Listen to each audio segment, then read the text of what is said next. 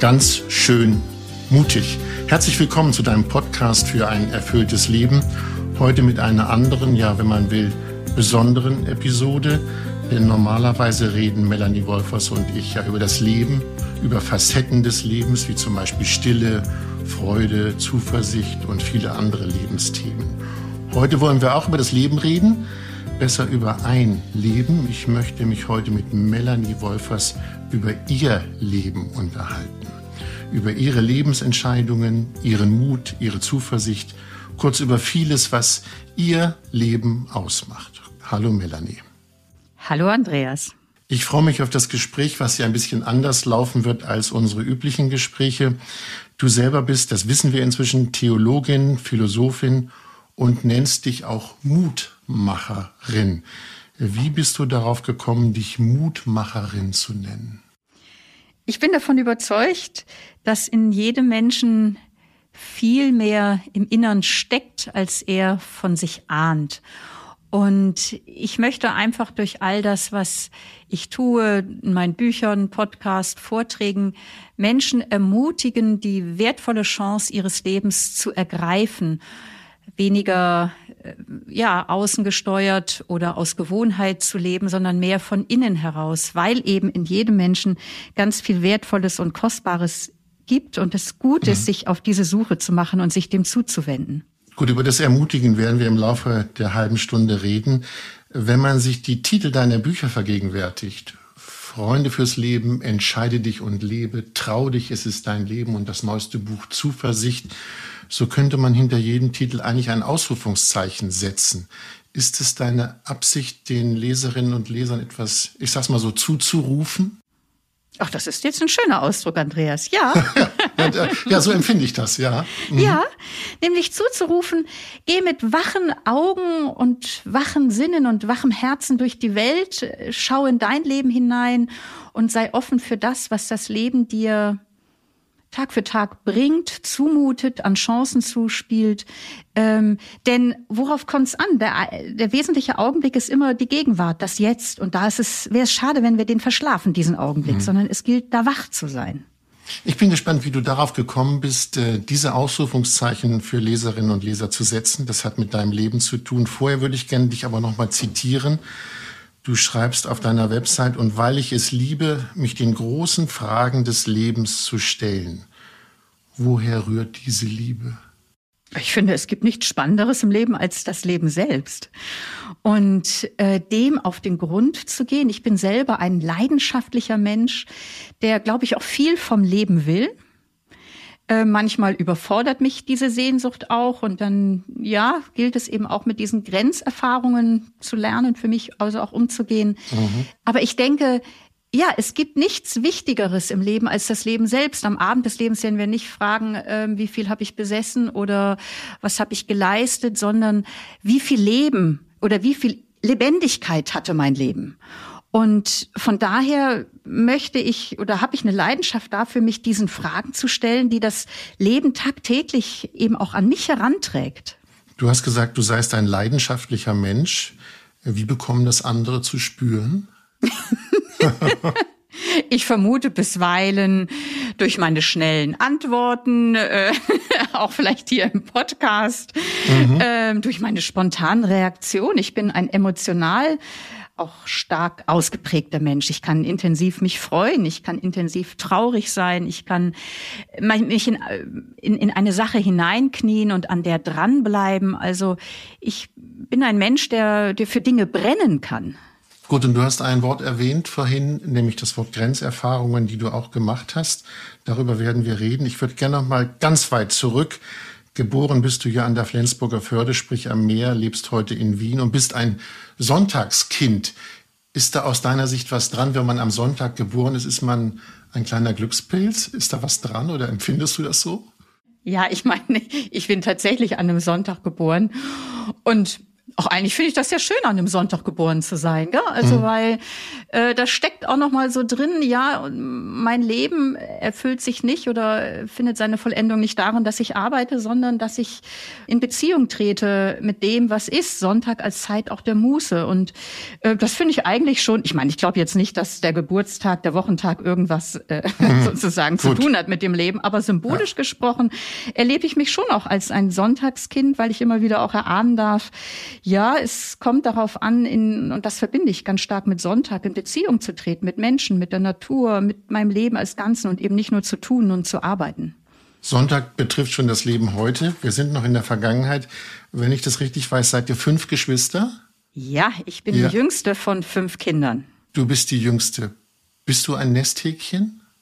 Also meine Geschwister würden jetzt bestimmt sagen ja. Du, du nicht? Naja gut, je nachdem, was man unter Nesthäkchen versteht. Aber sagen wir mal so, ich habe sicher viele Kämpfe, die meine älteren Geschwister ausfechten mussten, nicht mehr ausfechten müssen, mhm. weil ähm, das ist einfach beim fünften Kind anders als beim dritten oder beim ersten Kind. Zum Beispiel, was musstest du nicht? Wofür bist du den anderen dankbar? Also ich denke, ich bin in einer sehr großen Freiheit aufgewachsen und meine Eltern haben mir, aber auch uns, aber auch mir sehr viel zugetraut. Und ich glaube, diese Freiräume mussten sich meine älteren Geschwister zum Teil mehr erkämpfen, als sie dann bei mir einfach auch schon irgendwie selbstverständlich waren. Hast du eine besondere Rolle, wenn ihr fünf zusammenkommt? Meine Güte, stellst du schwierige Fragen. Naja, Hab weil du sagst, die anderen mussten ja. kämpfen und ich hatte irgendwie die Freiheit. Da wäre ich als Älterer schon neidisch. ja, da müsstest du jetzt meine Geschwister fragen, nicht mich. Schon, ja, ja. Also ich bin mit relativ großem Abstand zu meinen Geschwistern auch geboren. Das heißt, als ich, ich glaube, 14 war oder 13 war, war ich dann auch alleine zu Hause. Ich bin, also meine Geschwister waren da schon alle außer Haus. Ich bin da auch in gewisser Hinsicht dann irgendwie auch äh, gefühlt auch ein Stück ohne Geschwister aufgewachsen, so in der Pubertätszeit. Das fand ich dann wiederum auch schade. Mhm. Die, was natürlich dann auch besonders war, dass ich da einfach meine Geschwister in den verschiedenen Städten, wo sie gelebt und studiert haben, besuchen konnte und da irgendwie schon viel vom Erwachsenenleben geschnuppert habe und große Lust drauf gehabt habe. Du hast erzählt, du warst 13, 14, Pubertät. Mädchen reiten, viele Mädchen reiten. Welche Rolle spielten die Pferde in diesem Alter? Ja, ich habe, wir hatten ein Pferd und ich habe es geliebt und äh, bin jeden Tag geritten und es war einfach ganz, ganz, ganz, ganz schön, ähm, ja, einfach erstens Verantwortung zu tragen, in der Natur zu sein und ich habe mein und unser Pferd einfach echt geliebt ähm, und bin viel da unterwegs gewesen und ähm, ich meine, es spielte eben auch eine Rolle, ähm, weil ich mich dann eben auch einmal ähm, mit meinem Pferd nicht einigen konnte, in welche Richtung es geht, als ich über ein Hindernis äh, springen wollte. Darüber reden wir noch. Wie hieß das Pferd? Nico. Nico. Nico.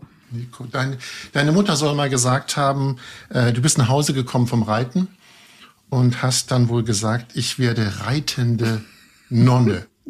da frage ich mich, was weiß eine 15-Jährige von dem Leben einer Nonne? Hast du das gesagt oder ist das von deiner Mutter so ein Satz, den sie sich ausgedacht hat? Nein, nein, das stimmt tatsächlich. Und das hat zwei Hintergründe. Wenn du fragst, wie kommt es dazu? Also zum einen, als ich noch nicht geboren war, waren meine Eltern für drei Jahre in Südtansania als Arztehepaar auf einer Missionsstation der Benediktiner. Mit meinen drei Geschwistern sind sie dorthin gereist, Anfang der 60er, also ziemlich mutig, so mitten in den Busch.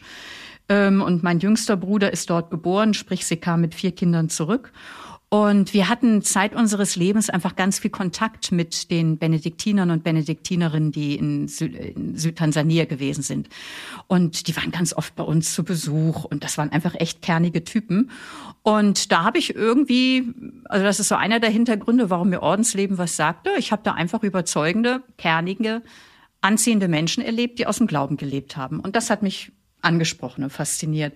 Und das andere, warum ich reitende Nonne im Wilden Westen werden wollte, ich habe Karl May geliebt und habe ihn runter, vorwärts und rückwärts gelesen und jedes Mal Rotz und Wasser geheult, wenn Winnetou gestorben ist oder sein Pferd hat der Titler. Mhm.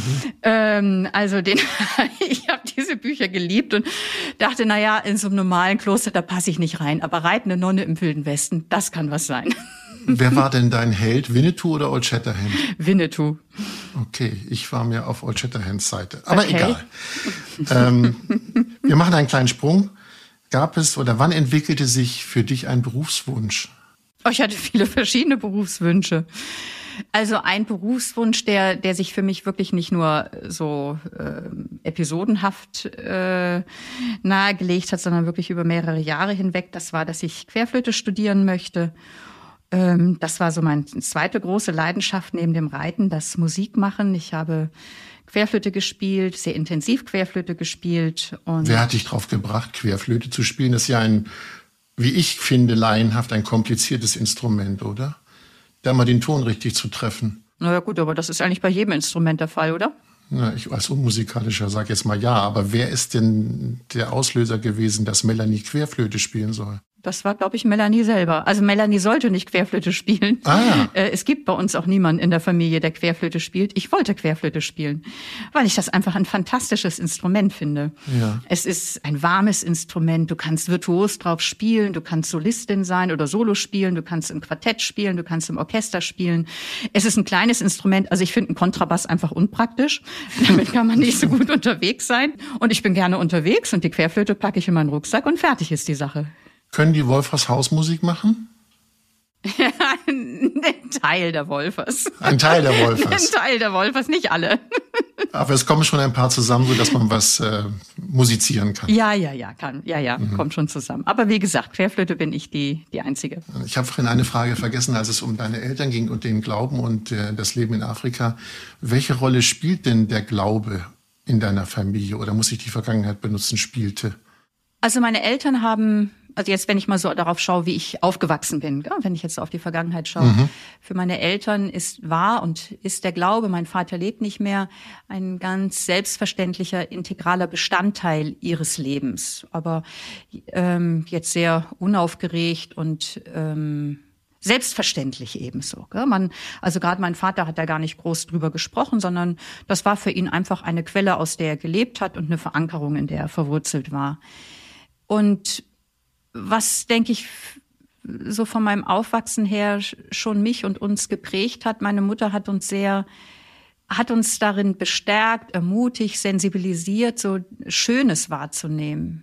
Also wir wohnen einfach auch in einer sehr schönen Gegend und so diese Schönheit der Natur zu sehen und sich daran zu freuen, das war etwas, was wir, glaube ich, alle so auch mitbekommen haben als Kinder, dafür aufmerksam zu sein.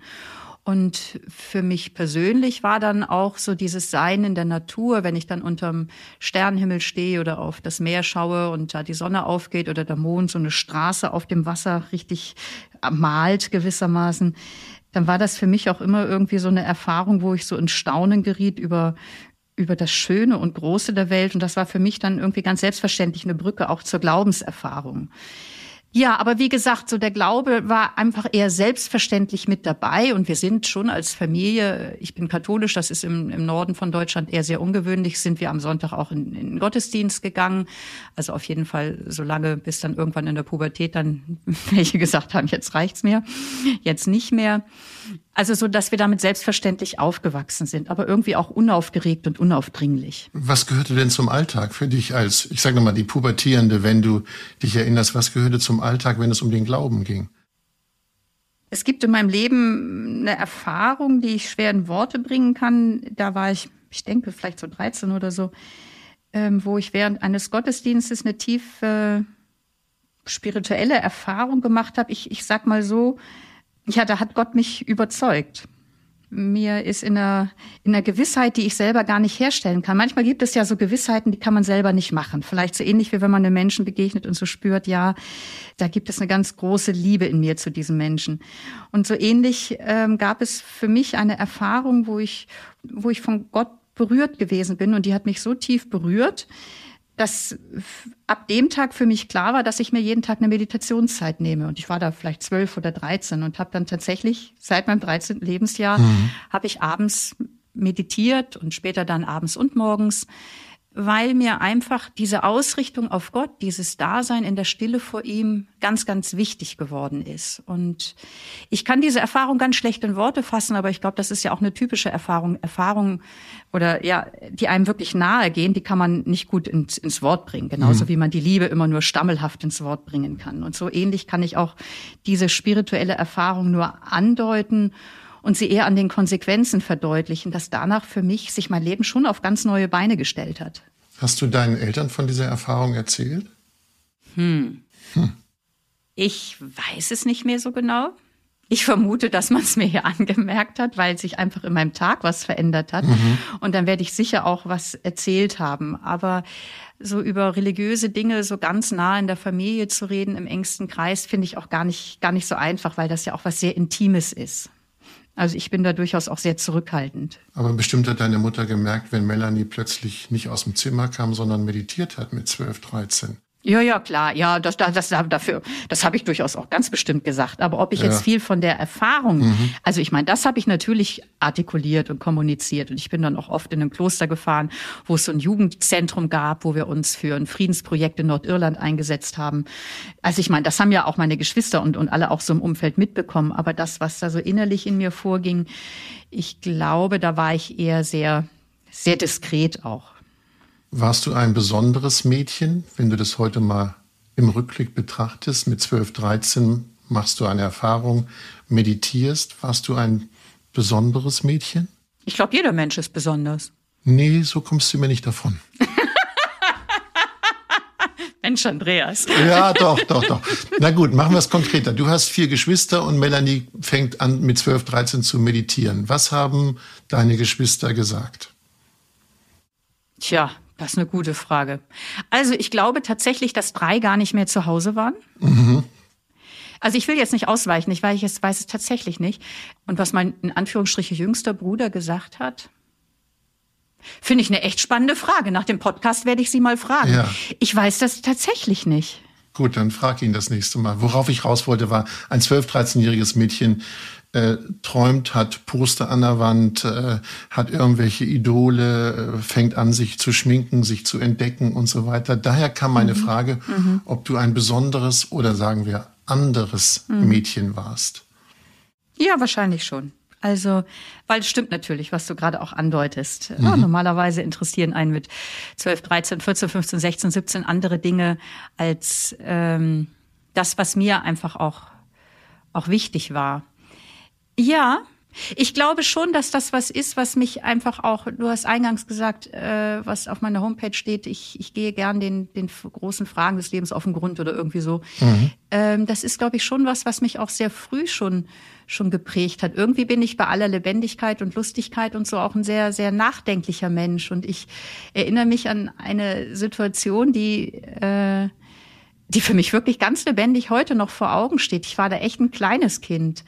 Da habe ich bei uns auf dem Hof gespielt, so mit Kieselsteinen und hatte die in der Hand und ließ die so aus, aus der Hand rollen oder fallen und fragte mich auf einmal, boah, Melanie, ob du dich in zehn Jahren an diese Situation noch erinnerst? Und ich war da vielleicht, ich weiß es nicht, keine Ahnung, drei Jahre oder vier Jahre. Und äh, so als ich mir diese Frage gestellt habe, ging mir auf einmal staunend auf, wie unselbstverständlich ist, dass ich bin und staunend der Fluss der Zeit auf. Ich habe das damals natürlich mit drei Jahren nicht so reflexiv formuliert, wie ich es jetzt sage. Mit 13. Ich, mit 13. Mit drei. Nein, nein, ich war da drei oder vier Jahre alt, als ich das oh mit diesen Kieselsteinen gespielt habe auf dem ja, Hof. Ja. Drei oder vier Jahre ja. alt war ich da. Und damals, damals habe ich eben so diese Steine aus der Hand rollen lassen und irgendwie in dieser Bewegung, als ich die Steine aus der Hand habe rollen lassen und irgendwie sie so fallen sah, dachte ich, kam mir so diese Frage, Melanie, ob du dich in zehn Jahren noch an diese Situation erinnerst. Und mit dieser Frage fing auf einmal mal Staunen an darüber, wow, dass ich lebe. Mhm. Das ist total unselbstverständlich. Und, äh, ähm, und mir ging eben so die, der Fluss der Zeit auf und die Vergänglichkeit. Und was ich jetzt meine, ich habe das damals nicht so reflexiv formuliert, aber damals fing ich schon an, irgendwie zu staunen. Und und ich glaube, das hat mich auch sensibel gemacht für diese spirituelle Dimension des Lebens, die mein Leben einfach total bereichert. Und wenn du mir diese nehmen würdest, würde mein Leben leer werden. Hast du dich mal gefragt, von wem in der Familie, Vater oder Mutter, du diese, diesen Hang zur Selbstreflexion hast? Habe ich mich noch nicht gefragt. Was vermutest du? Eher meine Mutter. Mhm. Mein Vater war so ein, der war Chirurg und Unfallchirurg, ähm, ein ganz handfester Typ, der einfach die Ärmel hochgekrempelt hat und das Tagewerk angepackt hat und ganz, ganz, ganz viel Gutes getan hat. Und äh, meine Mutter ist sicher ein Mensch, der nochmal auch mehr die Stille auch sucht oder innehält. Wir wohl, also damals mit fünf Kindern war da nicht so viel, ne? mit der, mit, mit der Stille. Kindern ist man schon ziemlich gefordert. Also ja. das ist jetzt dann eher so gekommen, als wir dann aus dem Haus waren. Mhm. Wir waren bei der Querflöte und es gibt äh, einen Vorfall, du hast es vorhin schon eine Grenzerfahrung genannt. Aus der Flötistin wurde ja nichts. Magst du kurz von dem Unfall erzählen? Oder ist das heute noch so nah, dass das womöglich wehtut? Nein, ich kann da heute ganz in großer Freiheit drüber sprechen. Also ich hatte so den, den, die Laufbahn einer Profimusikerin eingeschlagen, ähm, war so Jungstudentin, äh, wiewohl ich Schülerin war, ähm, an der Musikhochschule mit der Querflöte und ja, es war mein Ding und meine Freude und habe viele Konzerte gegeben und war wirklich richtig gut unterwegs. Und dann konnten eben mein Pferd und ich, was ich vorhin andeutete schon, uns nicht so ganz einigen, in welche Richtung es geht. Und ich bin vom Pferd gefallen und habe mir die Schulter gebrochen.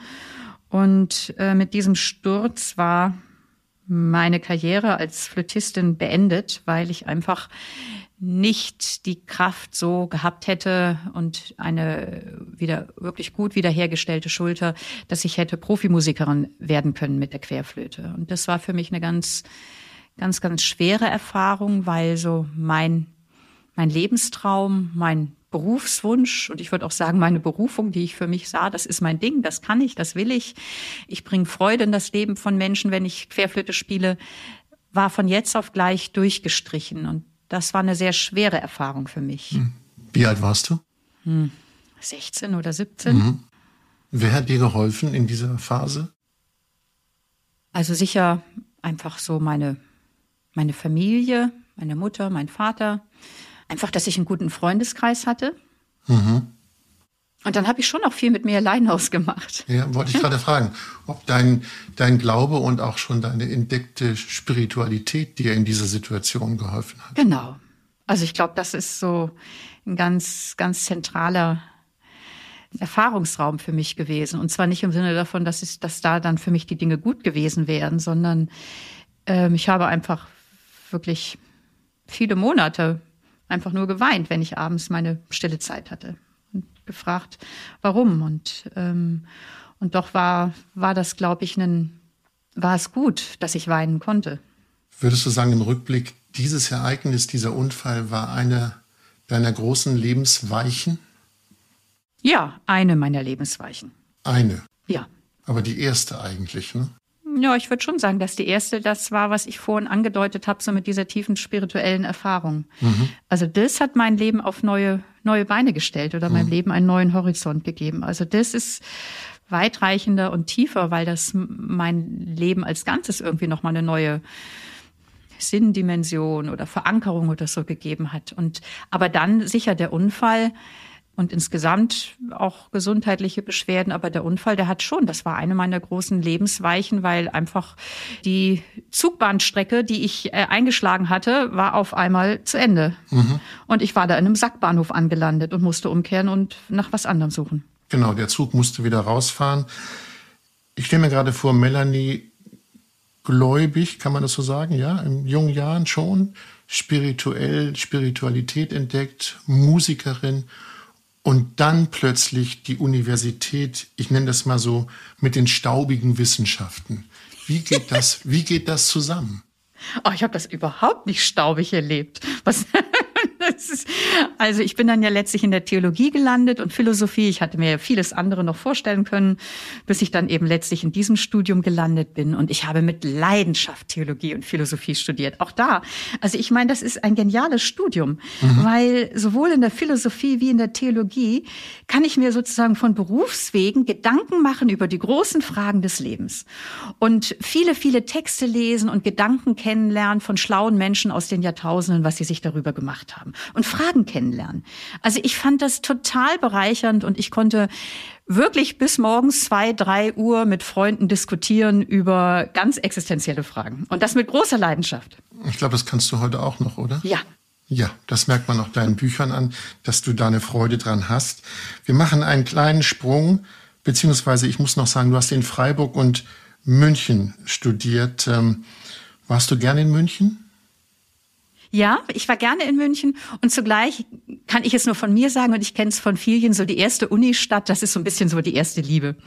Also Freiburg, da hat mein Herz schon wirklich in ganz besonderer Weise geklungen. Mhm. Aber ich war auch gerne in München und bin später dann ja auch nach München gegangen und habe dort gearbeitet nach der Dissertation. Im Klappentext deiner Bücher kann man den Satz lesen, der sehr nüchtern klingt, aber da muss mehr dahinter stecken. 2004 trat sie in den Norden der, in den Norden ist schön.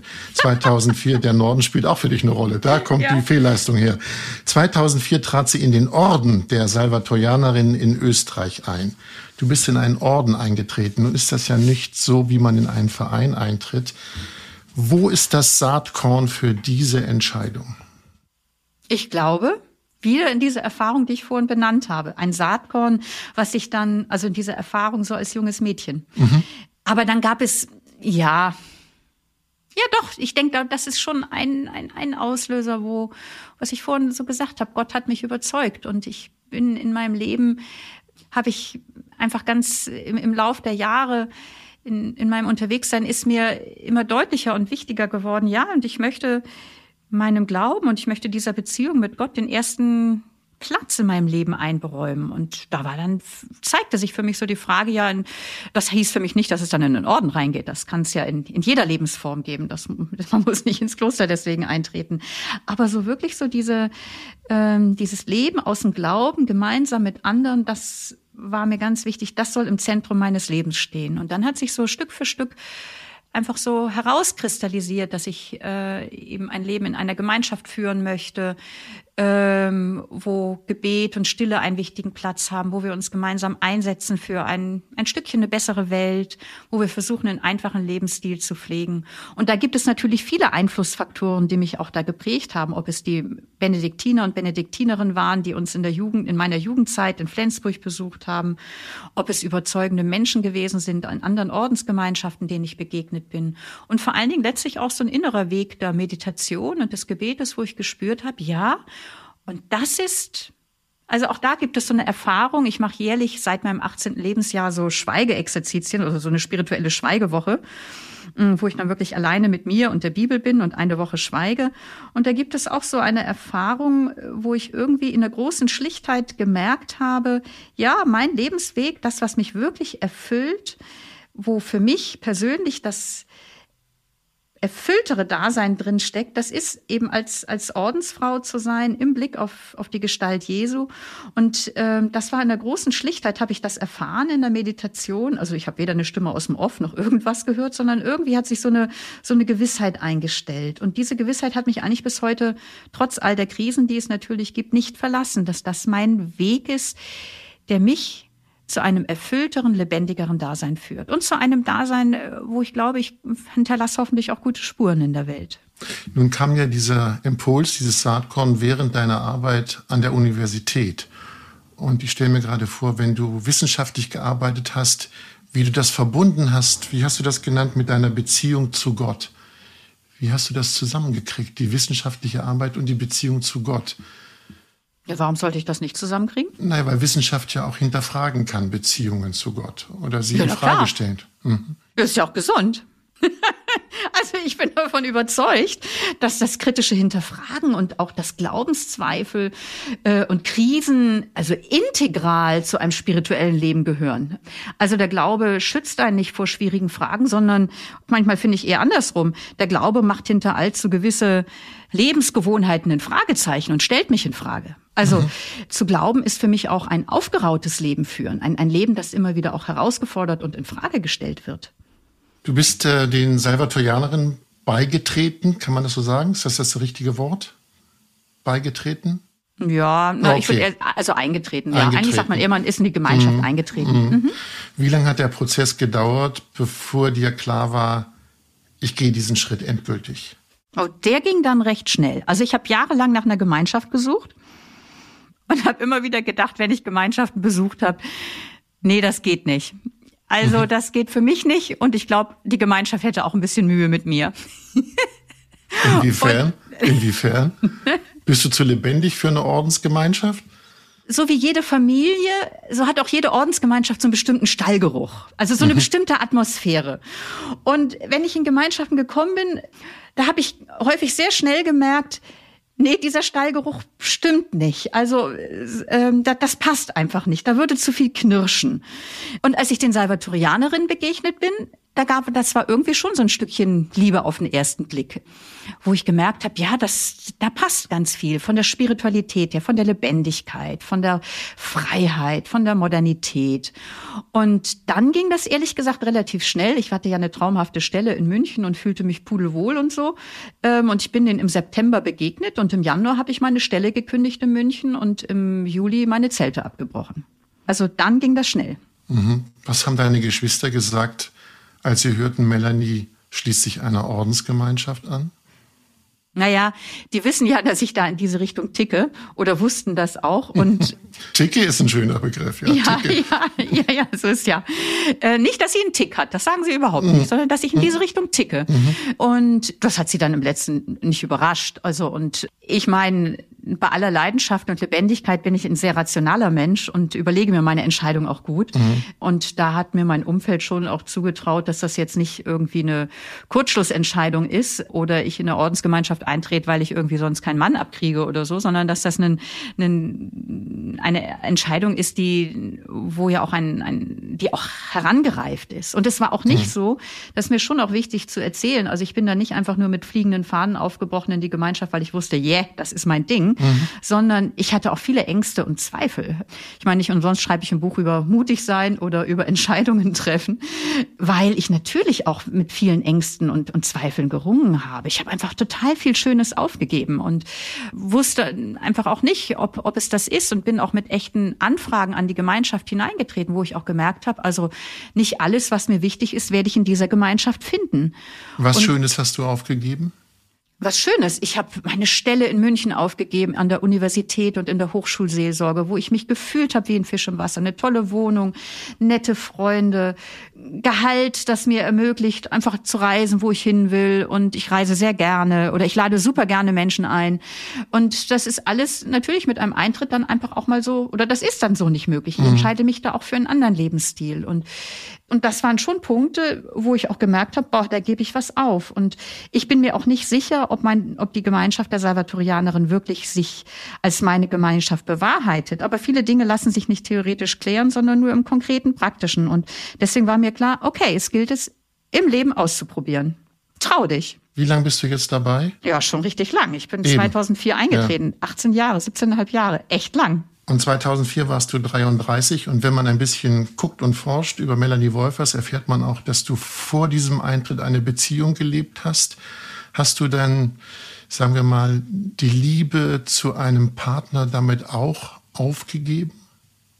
Also ich habe in einer Beziehung gelebt, längere, also wirklich auch längere Zeit während meines Studiums.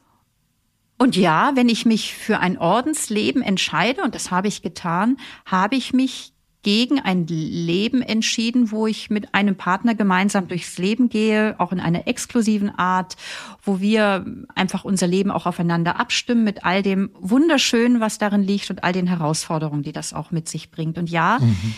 dagegen habe ich mich entschieden und zwar nicht, weil ich so asketisch veranlagt bin oder weil ich für mich persönlich in dem Leben als Ordensfrau etwas entdeckt habe, von dem ich glaube, das entspricht mir mehr, das erfüllt mich nochmal in einer anderen Art und Weise.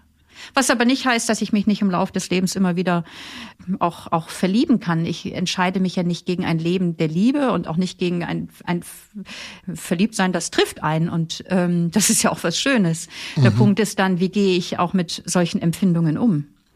Und? Ja, dann gilt es, glaube ich, ja, gut Acht zu geben auf das, auf das eigene Herz. Also ich glaube, da unterscheidet sich das letztlich dann auch nicht, nicht so sehr von dem, wenn ich verheiratet bin und wirklich auch sage, und ich möchte, möchte meine Beziehung mit der Frau oder mit dem Mann, mit dem, ja, dem ich versprochen habe, durchs Leben zu gehen, ich möchte die schützen. Also ich denke, wenn ich mich verliebe und ähm, es gibt ja nette Männer, mhm. dann gilt es wirklich darauf zu achten, wie, wie pflege ich diese Beziehung und dass sich da nicht mehr oder etwas in eine Richtung entwickelt, von der ich nicht möchte, dass es sich entwickelt. Heißt das, die Enttäuschung für den Mann ist immer dabei? Naja, das heißt ja nicht, dass der Mann in mich verliebt ist, wenn ich in ihn verliebt bin. Stimmt, auch wieder. Ja. Gut. Aber wenn, dann ja. Mhm. Wenn das was Beidseitiges ist, mhm. ja, Aber ich, ich glaube, jedes große Ja, was wir leben, geht immer auch mit Nein zu anderen Dingen einher. Nehmen wir mal ein großes Ja. Worauf du auch verzichtet hast, ist äh, Mutter sein. Mhm. Ist das ein großes Ja?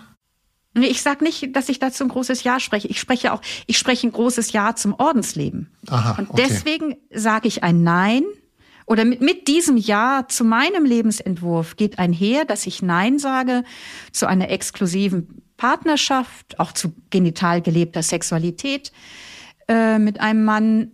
Nein sage zum Muttersein und all das tut mir immer wieder auch weh, natürlich. Mhm. Ja, ich meine, das sind ja total existenzielle und basale Bedürfnisse, die im, in, in, in jedem stecken und auch in mir stecken, natürlich. Und taucht dann manchmal der Gedanke auf, ich muss den Orden wieder verlassen, weil ich das doch leben möchte? Oder ist die Frage zu intim? Nein, äh, also sie ist nicht zu intim. Ich kann jetzt ja nur sprechen bis zu dem Tag, wo ich heute lebe. mhm. Und da gab es schon manche schweren Zeiten, wo ich mich einfach auch einsam gefühlt habe und gemerkt habe, dass es mich wirklich was kostet, nicht Mutter zu sein oder nicht in der Partnerschaft zu leben. Aber es war noch nie so, dass ich äh, mich gefragt habe, werfe ich das Handtuch. Ich hoffe, dass ich das bis zu meinem Lebensende so sagen kann, aber niemand kann seine Hand für sich ins Feuer legen. Melanie, du schreibst, hältst Vorträge, kümmerst dich um Jugendliche in Sachen Seelsorge ich habe mir so gedacht, eigentlich bist du ständig mit den Fragen des Lebens unterwegs. Genau. Das stimmt, würdest du zustimmen? Ja, natürlich. Gut. Die Frage, die sich dann wiederum stellt, inwieweit helfen dir deine Erkenntnisse für dein Leben? Oder stehen sie auch manchmal im Weg nach dem Motto, eigentlich weiß ich alles, aber so geht's dann doch nicht? Also zum einen lerne ich ungemein viel durch den Kontakt mit Menschen. Also gerade wenn ich Menschen begleite, sei es in ihren Hochzeiten oder in Grenzerfahrungen, da lerne ich ganz, ganz viel, wo mir glaube ich, schon so die, die Prioritäten des Lebens, worauf es ankommt, was wesentlich ist und was nachrangig ist oder auch sinnvoll ist, dass ich es nachrangig einordne, wo mir das neu deutlich wird. Also ich lerne ganz viel wirklich durch die Begleitung und Beratung und durch meine Kontakte mit Menschen, weil ich ganz nah und intensiv mit ihnen arbeite und ehrlich. Das ist so der erste Punkt. So der zweite, ähm, wenn ich mich dann eben auch grundsätzlich mit diesen Themen beschäftige, die in solchen Beratungen auftauchen, wie eben über Entscheidungen, über mutig sein, über Kränkung und Vergebung, dann lerne ich selber auch für mein Leben viel. Das sind ja immer wieder auch meine Fragen. Wie gehe ich mit Kränkung um? Wie treffe ich gut Entscheidungen? Wie kann ich zuversichtlich leben? Und dann, ähm, das hilft mir schon. also wenn ich dann selber da gerade mal irgendwie so aus dem Ruder gerate und so ein bisschen neben der Spur bin, dann finde ich, hilft es ja schon zu wissen, was jetzt eigentlich helfen kann. Ne? Genau. Ähm, das, das hilft mir wirklich, dass ich mich dann da hoffentlich irgendwann dann wieder dran erinnere und versuche, das Ruder ein bisschen umzuwerfen. Und zugleich muss ich dann ja auch über mich lachen. Also ich nehme nicht, also das gehört auch zu meiner Aufgabe, finde ich, in der Seelsorge und Beratung, dass ich regelmäßig selber Supervision und geistliche Begleitung Anspruch nehme, aber auch für mich persönlich auf meinem Lebensweg. Und da sitze ich dann häufiger und wenn ich dann über mich rede und sage, ja, eigentlich wüsste ich ja, aber so sieht's bei mir im Konkreten aus. Was weiß ich, es ist wichtig genug zu schlafen und wirklich auch genügend Zeit auch ganz regelmäßig zu haben für Stille, für Inhalt, für Mußen, für einen freien Sonntag. Aber mein Leben sieht gerade ganz anders aus. Dann fange ich dann auch an zu lachen und sage, na ja, also beraten könnte ich da jetzt Leute super gut, aber selber kriege ich es nicht auf die Reihe. Also so, das kenne ich auch. Aber das hindert mich nicht. Da muss ich irgendwie lachen und versuche dann einfach irgendwie, ja, neu irgendwo eine kleine Weichenstellung zu verändern, um wieder ein bisschen mehr auch ins Lot zu kommen und in eine gute Balance. Und wer ist dann dein Wegweiser? Denn deine Bücher sind ja so eine Art Wegweiser. Das Wort Ratschlag mögen Menschen wie du nicht, weil ich habe mal gelesen, Richtig. Ratschläge sind Schläge. Also nehmen wir das Wort Wegweiser. Deine Bücher sind Wegweiser. Wer ist für dich dein Wegweiser? Man kann ja nicht sein eigener Wegweiser sein, oder? Mhm. Also was ich vorhin schon sagte, ich bin selber in Supervision und geistlicher Begleitung, also wo ich regelmäßig einfach von mir erzähle und all dem, was mich gerade beschäftigt. Mhm. Und ich finde das extrem hilfreich. Diese Person ist für mich so ein bisschen so, die steht, ergreift Partei für mein besseres Ich. Und das brauchen wir, finde ich, immer wieder. Äh, dass Menschen, äh, also ich kann es jetzt nur, ich möchte es von mir sagen, mir tut es gut, wenn jemand Partei ergreift für mein besseres Ich, wohlwollend und wo ich wirklich einfach auspacken kann mit all dem, was mich beschäftigt und mit dem Wunsch irgendwie ein Stückchen, wenn es gerade, ja, wenn ich gerade aus dem Lot bin, ein Stückchen wieder mehr in Balance zu kommen. Das ist also ein Wegweiser für mich und dann sind es gute Freunde. Was ist das bessere Ich? Das bessere Ich?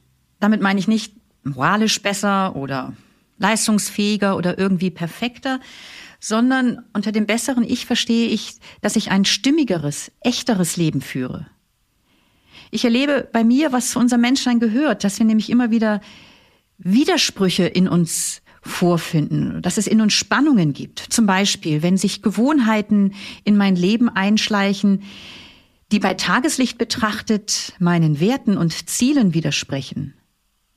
Oder dass irgendwie aus dem Blick geraten ist, was mir wichtig ist und ich eher aus Gewohnheit lebe, so im Trott.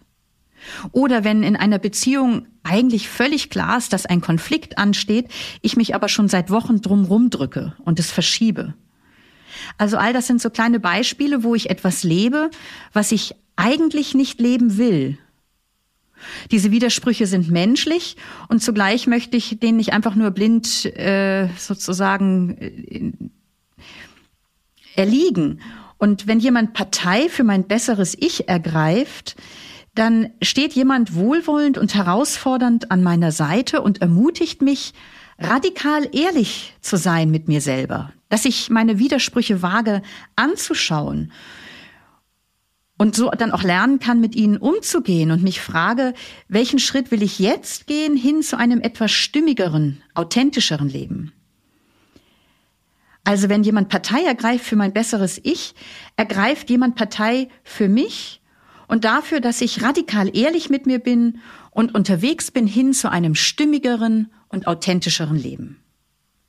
Das Wort Stille hast du vorhin angesprochen, dass du die Stille auch dir selber verordnest.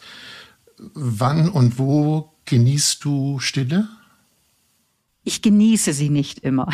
manchmal ist Stille auch echt harte Arbeit, wenn es Themen gibt, die, die mich beschäftigen oder besetzen. Irgendwie ein Ärger, einen Konflikt, eine Sorge. Aber ich sag mal, wann ich Stille suche und pflege, das finde ich ja schon auch echt ziemlich ziemlich sensationell schön, dass mein, Orden, mein, mein Lebensentwurf mir einfach auch diesen Raum der Stille ermöglicht und auch verordnet. Also ähm, täglich eine persönliche halbstündige Betrachtungszeit, Meditationszeit, dann morgens ein gemeinsames Gebet und am Abend gehe ich jetzt, so das mache ich jetzt seit neuestens, dass ich es jetzt anders mache, sonst war ich häufig in meiner Gebetsecke und jetzt gehe ich abends eigentlich immer so eine halbe Stunde spazieren und lass meine Seele so atmen unter dem weiten Himmel und den Tag vorüberziehen und halt alles, ja, und, und mhm. verinnerliche nochmal, erinnere und verinnerliche nochmal, was ist. Und das ist so mein regelmäßiger Rhythmus, eben morgens und abends und diese persönliche Meditation. Und dann gehört für mich auch, das ist so täglich, und dann einmal im Monat ein stilles Wochenende, wo ich ganz ohne alles bin, also ohne Internet und äh, Kontakte, sondern nur mit mir, der Natur, der Bibel, meinem Tagebuch und mich bewege. Und dann einmal im Jahr zehn Tage äh, so eine stille Woche. Das sind so meine ganz regelmäßigen Basics für Stille. Wir haben zu Beginn des Podcasts erfahren, dass du im Norden an der Flensburger Förde, sprich Ostsee, geboren bist. Nun lebst du in Wien. Wo würdest du Stille lieber genießen? In den Bergen oder am Meer? Oder erleben. Genießen haben wir ja schon gestrichen. Ist ja auch Arbeit. Stille erleben. Wo ist sie für dich eindrücklicher? In den Bergen oder am Meer? Beides ist eindrücklich. Ich kann das gar nicht so gegeneinander abwägen für mich. Beides ist für mich ein echter Ort, wo mir das Herz aufgeht, mein Blick weit wird und sich Dinge relativieren und ich mich verbunden erfahre mit, mit einem größeren Ganzen, verbunden erfahre mit dem Leben und diesem Leben gebe ich den Namen Gott. Vielen Dank, Melanie. Das war ein wunderbares Gespräch mit dir und äh alles Gute, wir hören uns wieder und reden dann wieder über eine Facette des Lebens. Mach's gut, bis dahin. Tschüss. Danke, Andreas. Tschüss.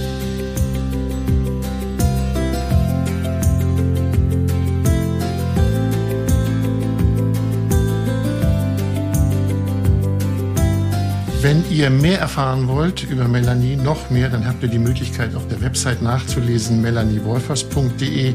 Im Prinzip war es das für heute, aber eines wollte ich euch noch sagen, wollt ihr keine Folge verpassen, dann abonniert den Podcast in einer App eurer Wahl. Dort freuen wir uns auch über eure Kritik, über Lob und natürlich auch geklickte Sternchen. Auch das freut uns. Wenn euch etwas beschäftigt, auf der Seele liegt, Themen kennt, über die wir mal reden sollten, dann schreibt uns doch an podcast.melaniewolfers.de podcast.melaniewolfers.de All diese Infos und Links findet ihr auch in den Shownotes dieser Episode.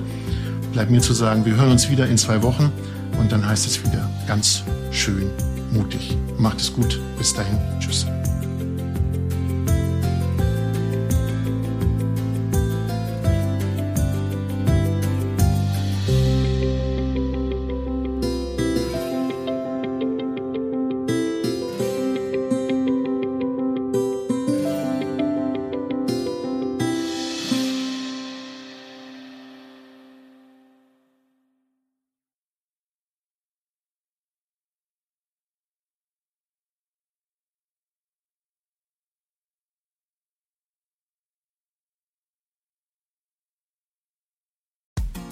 Frauenstimmen.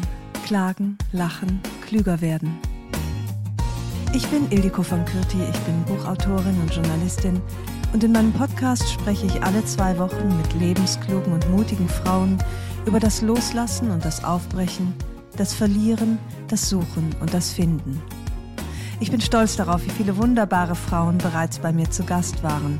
Unter ihnen Stefanie Stahl, Maria Furtwängler, Annika Decker oder Gerburg Jahnke. Und ich freue mich auf alle, die noch kommen. Ihr könnt Frauenstimmen überall dort hören, wo es Podcasts gibt. Herzlich und hoffentlich auf bald. Eure Ildiko.